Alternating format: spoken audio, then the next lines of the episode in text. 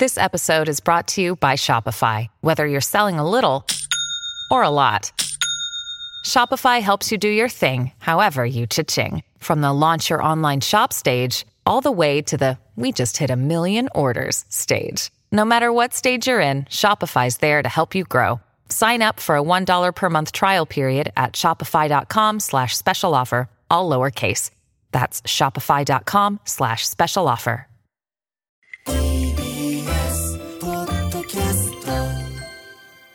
明日のカレッジお届けしているのはキニマンス塚本にきと作家の五十嵐大です。ここからは学びを楽しむ時間 Today's Class 今日のテーマはラブレターってなんだろなんでしょうね。うなんでしょうね、えーラブレター第一夜の小林慎太郎さんをお迎えしていますよろしくお願いいたしますよろしくお願いします。ちょっとあの恥ずかしいこと話すとちょっとはい。ふざけちゃうんですよ、すね。隠し。かまととぶってすいません。えーまずね、小林さんのプロフィールを簡単にご紹介させていただきましょう。えー小林慎太郎さんは、都内 IT 企業に勤める傍ら、2014年よりラブレター大筆屋としての活動を開始されました。これまでフジテレビ、ザ・ノンフィクションをはじめ、様々なメディアで活動が取り上げていらっしゃいます。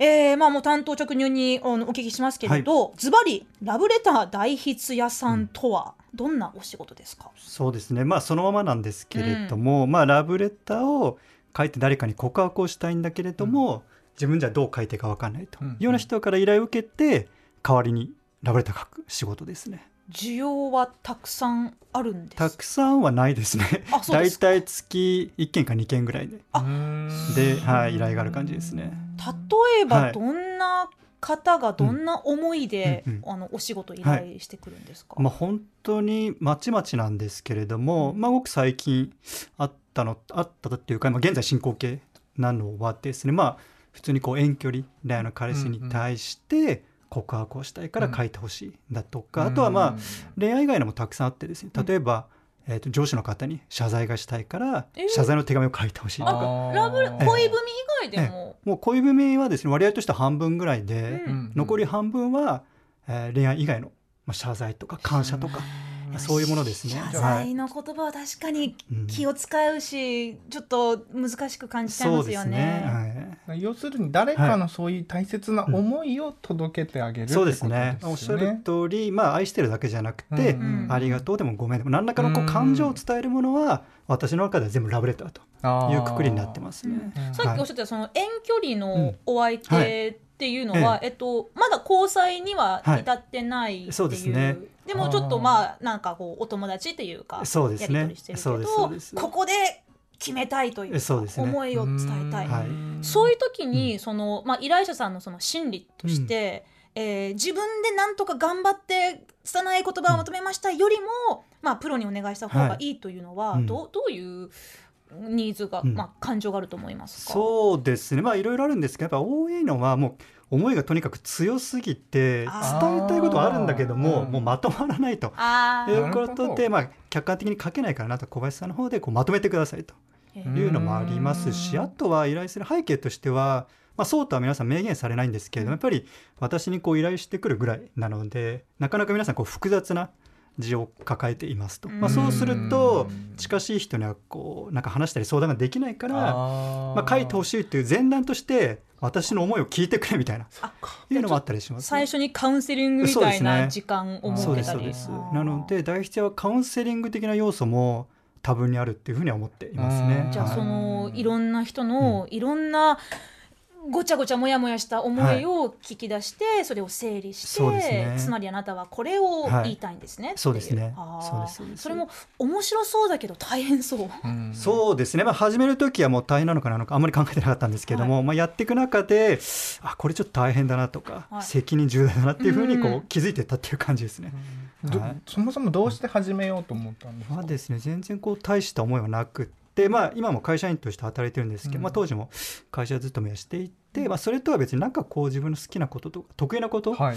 に特化してやりたいなと思った時に、まあ、私自身があの子供の頃からうん。人に気持ちを伝える時は常にラブレターで告白をしていっえて、ーまあ、結構他の人よりはラブレターの経験値高いのかなと思ったのでお自信があったんですねじゃあなので、まあ、ラブレター代筆屋っていうなんかこうタイトルもちょっと面白いなと思ったのでうん。なんとなく始めたっていうのが第一歩ですね。ちなみにそのあの子供の、はい。が学生時代から書いてたラブレターの成功率っていうのは、は一応100%。あらじゃあもうプロ中のプロだ。わちなみに、はい。あのこれまではい。そのお仕事として書かれたラブレターはどれぐらいの数になるんですか、そうですね。活動としてはもう10年ぐらいになるんですけれども、総数だともう200通は超えてる感じです200ね。通えあの素朴な疑問として、はい。その受け取る側があるじゃないですか、はい。受け取る側は、これがラブレター代筆屋によって書かれたってことは、もちろん知らないですよね。そうですね。基本は知らないですね。な中にはたまにこう代筆してもらったっていうことを告白される方もいらっしゃるんですけど。言っちゃうんだ。それはあの手書きで書いてるんですか？あそうですね。あ私の仕事は文面を考えるところまでなので、手書きのところは依頼者の方ご自身でやっていただくっていうことですね。はい。大体その便箋で言ったら何枚分になったりします、便箋大体233枚ぐらいですかね。文字数としては大体800から900文字ぐらいをうん。目処としてる感じです、ね。なかなかいい分量だと思いますけど、はい。なんかさっき大ちゃんがちょっと疑問をね、はいはい。持たれてたんですけど、はい。せっかくだから、まあいろいろあるんですけど、はい。ままずは今の時代において、僕はやっぱり手書きのものって思いがこもってていいなと思うんですけど、はい。一方で、うん。手書きに対するなんかちょっと重いとか、気持ち悪いっていう反応される方っていないんですか、あーどうでしょう、まあ、中にはもしかしたらあのいらっしゃると思いますと。うん。で、まあ、おっしゃるようにそのあの手紙を書く際のポイントの一つとしては、はい。もう手紙っていう形式時点で結構こう重いというか、はい。割ともう伝わるものがあるので、最近はなかなかもうないですもんね、そうです手書きのね手紙とかだし。でももらったら嬉しいけど、うんうん。ね。相手によるっちゃそうそうなんですよね。でさらにその上にこう内容的にもすごいなんかもう愛してる愛してるみたいなすごい濃いものだとあまあ、恋プラス恋でちょっと重すぎちゃうので、うんまあ、内容はあまりこう自分の気持ちを全部伝えきるんじゃなくて、うんうん。テリじゃなくて、まあ、ほどほどにっていうのはやっぱり基本的には心がけてはいますけどね。なるはい。ほど、なんか愛してるって100回書かれた文章だったらちょっとそこはもう引いちゃうかもだけど、じゃあやっぱりその表現というか、あのはっきりと、もしくは、えー、そこはかとなくはい。匂わせて、うん。もしくはもうストレートにっていうのは、その依頼者さんにはい。こう、まあ、キャラというか、はい。その人の個性に合わせたりするんですか、そうですね、まあ、依頼者の方の個性ですとあとはあの手紙を渡せる相手の方の関係性うん。ですよね、まあ、それこそ初めましてぐらいの人にも 愛してる愛してるはさすがに聞かれると思うんですけど。そういうのもあるんですか、まあありますね。初対面でこれを渡したいとか。ありますね、まあ、例えば自分がこうよく通うお店の店員さんに一目惚れしてしまってえー渡したいとか、それって、なかなかデリケートだったりそうですどうでねしょう、いなんかロマンチックって感じるとこもあるんだけど、ちょっと今の世の中もうそれやった時点で、うん。もう迷惑行為とかなんかセクハラってなっちゃうんじゃないかっていう。そういうとこはどうやって、ちょあのあそうですね、まあ、そういう場合はこうどこをゴールに置くかが重要かなと思ってまして、い。まあ、いきなり付き合うっていうのも無理だと思うので、うん。まあ、まずは、まあ、友達になるだとか、うん。まあ、自分を知ってもらうこう名刺代わりっていうところをゴールに置くとか、まあ、そのぐらいであればうん。もらった人もさすごく敬遠っていうところまでいかないと思うんですよね。うん。なのでまあそうお相手との関係性によって、まあ、ゴールも調整することによってお相手の方にこう不快感をなるべく与えないようにっていうのは一つあの考慮するべきポイントかなとは思いますね。うんうんうん。うんあのーちょっと話一瞬変わるんですけど、あの渋谷のねあのマルキューって109あるじゃないですか、うんはい。あそこの脇っちょにあのーなんか昔あそこら辺歩いてたらあの恋文横丁というものが昔そこにあったっていう、そのなんかこう記念碑みたいはない。ものを見つけまして、え何恋文横丁って思ったら、そのまあその昭和の初期の頃とか結構昔に、うんあの辺りでそのまあ要するに恋文を代筆してくれる、えーまあ、お店っていうのかな、うん。そのそういうそういうあの専門の業者さんが、こへのー。渋谷の今109があるあたりにいたっていうのをそのなんか記念するものがあって恋文横丁ここにありっていうもう一行だけなんですけど、へー。そういうのあ昔あったんだへえで,、まあ、でも昔の人たちはもしかしたらその識字率とかもね、うん。あの今ほど高くなかったかもしれないしそういう、まあ、職業あったんだなと思ってたら現代でも存在するんだっていうのはちょっと驚きですね。あそうです。あまりこう見聞きしない職業だとは思いますけどね。うん。はい。そうですね。なんか僕が一つ気になったというか、はい。僕だったらって個人的な意見なので、はいはい。ちょっとそれを踏まえて聞いていただきたいんですけど、え例えば僕自身がめちゃくちゃ文章を考えるのが下手で、うん。もう思いを伝えたい二木さんに思いを伝えたい、うん。だけど結局出たの1時間考えて出うん。出たのが「好きです」の4文字だけだった。でも大筆屋さんにお願いしたら、もっとすごい美しい言葉のはいは800字ぐらいの手紙ができた。僕は今夏の夜空に浮かぶ月 を見上げながらニキさんのことを考えてますと でかそれを渡した時、まあ、あるいは自分が受け取った時不器用だなこの4文字、うん。だけどここにこの人は不器用なりに4文字で好きですって吐き出したっていうことにめちゃくちゃ価値を感じるような気もするんですけど、うん。でもそれって大筆屋さんを否定するって意味ではなく、なんかそこら辺はどんなふうにお考えかはい、なって。あありがとうございます。それはもうごもっともかなと思っていて 私も基本的にはご自身で書かれるのがベストだと思っていますのでなんか私が書いた方がいいですよとか、うんうん。あの書かせてくださいっていうのは全然思ってはいないです。と、まあ、ただその前提に立った上でもまあ、やはりさっき言ったように考えがまとまらないんだとか、うんうんなるべくお相手の方に素敵な文章を送りたいんだっていう気持ちを持って、うん。まあ、ご相談されるので、はいまあ、そういう上でご相談されるのであれば、うんうんうん。別にそこでノーとは言わずに分かります。じゃあご協力をさせていただきますっていうぐらいのスタンスですね。でそれでラブレターを書いて、でその人がそれを、はい。えー出して、でそこからあのカップル成立しましたっていう、あのそういうフはい。ィードバックもあります、あそうですね。うまくいった時は大概ご連絡をいただくんですけども、まあ、残念ながら全体の総数からではそんなに多くはないでそうですすね。かえ。ーででもうまくいくうまくいった方がいいとは思うんですけど、うん。なんかさっきカウンセリングみうんたいだってお話もあったから、なんかこう小林さんとやり取りをしてできたまあ手紙を読んで、うんなんかその時点でななんか腑に落ちるっていうか、うんじこう浄化されるうんみたいな人も中にはいるような気がしてて、だからその先結ばれるか結ばれないかのはどうでもよくて。うんうんうんまず自分の気持ちがこう可視化されたってことでなんかこうすっきりする人もいるんじゃないかなと思うんですけど、あありがとうございます。そうですね。そうおっしゃっていただけると嬉しいです。まあ、でもそうですね。私のゴールとしてはもしあの当然あの付き合うだとか結婚するっていうところまで行くのがベストですけど、うんうん。でもおっしゃっていただいたように、まあその気持ちを伝えたことで、うんうん。まああの気持ち整理がついてですね、また新しい道をこう踏み出せるとかっていうのも一つのゴールだと思っていますので。うんあの必ずしもうまくいかなくても、まあ、すっきりしましたという言葉をいただけるだけでも、うん。私としては、まあ、やりがいがあるかなというふうには思ってますね。なんかそのラブソングを聞いたり、もしくはなんかこう映画を見たり、小説を読んだりして、うん。なんかあこれってまさに私のことだなって、うん。まあその錯覚にね、思うということってありますけど、自分のために本当に自分のために書いてくれた、うん。その恋の言葉ってすごく素敵だなと思うんですけど、そのだ表現とか言葉遣いとして、あのどういったところを小林さんはその、うん。まあ、気をつけてるのか、はい。もしくはどんなところからヒントをもらってたりするんですか、あそうですね、まあ、基本的な心構えとしては代筆は代筆屋なので、まあ、自分のラブレターではないっていうのが、まあ、前提としてありますので、まあ、自分が好きな文章とか表現ではなくてお相手の方、まあ、依頼者の方はい。が使いそうな言葉遣いだとか、その方が好みそうな表現っていうのをまず心がけますので、まあ、あの依頼を受けるのの第一歩としては基本直接お会いしうんてはいいろいろ伺うので、まあ、その時のその方のこう口ぶりだとか口調だとなか使う言葉なんかをこう意識的に聞いて、はいまあ、それをこうなるべく手紙にも反映させると。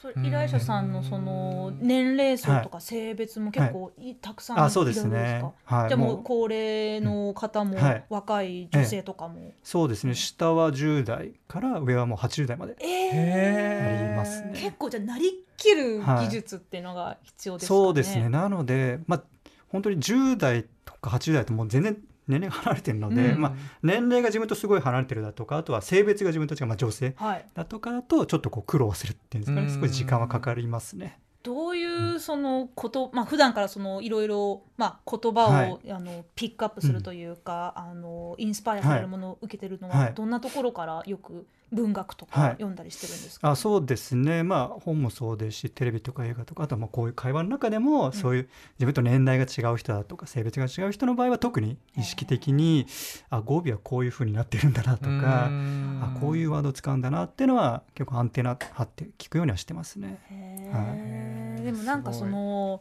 まあぶっちゃけちゃいますけど、私もねあのうん。長年生きてる中で、ラブレターの1通や2通まあ書こうとしたことはありますよ。あのもらったことはないです。は、はいいあの ごめんなさい。あのごめんなさい。あのあの自分でも自分でもがっかりしてるんですけど、はい。でもあのなんか今今の世の中そのやっぱりこうお手紙っていうものよりも、例えば LINE だったり、DM だったり、もしくはもう口頭とかだったりで、あの俺たち付き合わないっていう感じで、ででのもあるし。うんまあ、そっちの方が、まあ、さっきそのなんか重いって、まあ、ヘビーって言ってましたけど、まあ、あの気軽にカジュアルに、なんかそれぐらいがちょうどいいっていう人もいるかもしれませんけど、まあ、あの小林さんは恋文以外にもその謝罪の手紙だったり、はいうん。もしくはあの家族の中でね、はい。例えば親とかに対して、いつもありがとうっていう、はいはいはい。そういったお手紙もね書かれてるって聞きましたけど、ね。はい。なかなかその自分が思っているそのこの気持ちを言語化するって、まあう人によって得意不得意もあるだろうし、あとそういうこう経験したことないから、はい。練習したことないから、何を言ったら分かんないって、うん。でもそのコミュニケーションがあるかないかで、いろいろその、まあ、人間関係もね、まあ、いろいろ変わったりえ、はい。変えー、と影響を受けたりするし、あと自分自身でそのまあ夜中の3時とかにさ、なんかこの LINE が全てを決めるかもしれないっていう時に この言葉は使うべきか否か、あーってすごいなんかもうぐちゃぐちゃってなりながら「えー、送信!」って。いやー夜中の3時はやめた方がいい。ですよね。うん、でもそういう中で手書きの、まあその手書きじゃないかもしれないけれど、うん、気持ちの込めた言葉ってなんだろうって、うん。すごくう自分でも分かんない時あるんですよね。ストレートに、なんかこう思ってます、うんドーンって直球しても、うん。相手がそれを受け止めて、うん。あそうだったんだ、うんじゃあって理想通りになってくれてほしいっていうそのエエゴの部分、はいはい。うんそこもやっぱりこう否定できないなって思うんですよね。うん相手のことが好き、はい。でもそれは自分の思い通りになってほしいっていうところとセットになると、はい。なかなか難しいなって。うんうんうんすいません、うん。なんかあのもう忘れてください。あ今今の話は。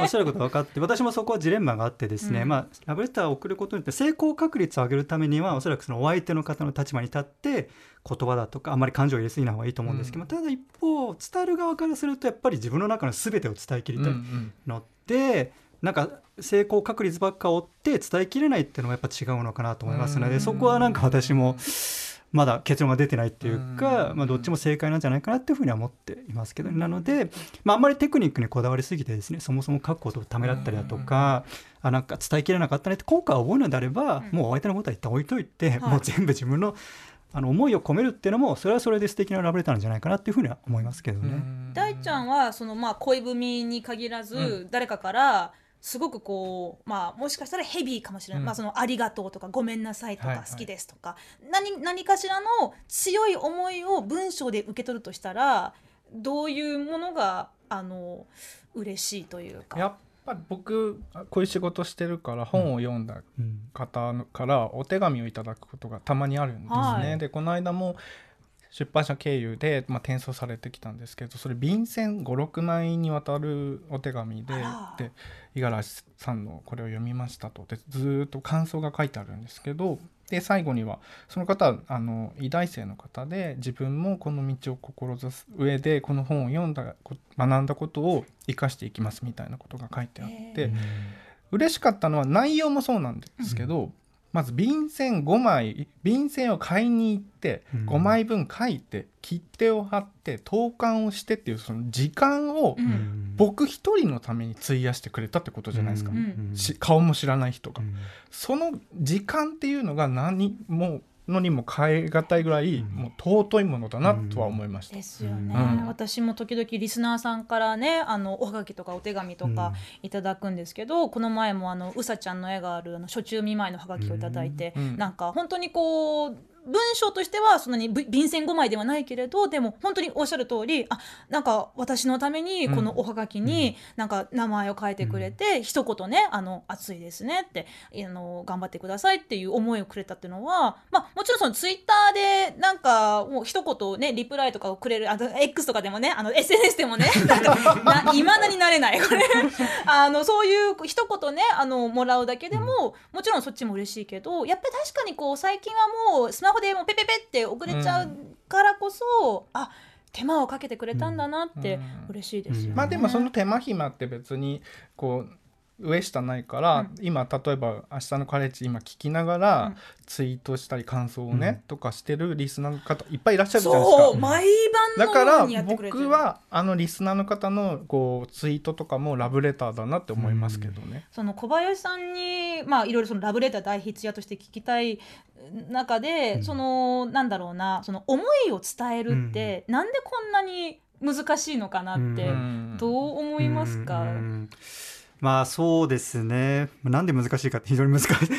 問いなんですけれども ただおっしゃったように、まあ、そこにこそこう価値があるっていうんですかね。それこそ自分の中の考えがもう瞬時にまとまって瞬時に伝えられたらそれってなんだあんまり価値がないのかなと思ってうん。やっぱり AI でもできますね。そうですね、うん。やっぱ本当にもう宿泊だって苦労しながらなんとか絞り出して、うんうんうん。なんかこう手間暇かけて伝えるからこそやっぱりうー伝わるものだとか、うん。自分として納得できるものがあるんじゃないかなっていうふうには思いますけどね。あー。うん。あのこれを聞いてる方でもしかしたらあ私もちょっとお願いしようかしらって思ってる方いるかもしれませんけど、なんか NG とか、ええ。それはちょっとお受けできないなんてこととかあったりします、ないですね。お。基本はもう全部 OK 基本してます。来るもの拒んなまずで状況の方でも思いがあるんですっていう人だあそうったらですね。はい。うんへー。じゃああの頻度としてはそんなに多くはないけど、はい。でも受けた依頼に対しては時間とえ気持ちを込めえてそうですね。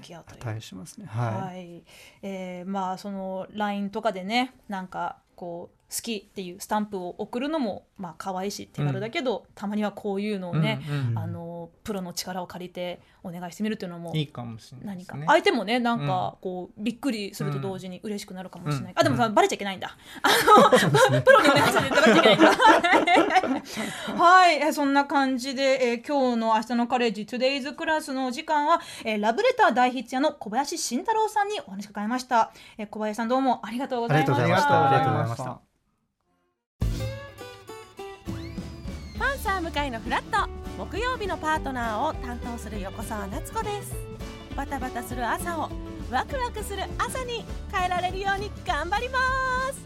パンサー向かいのフラットは月曜から木曜朝8時30分から。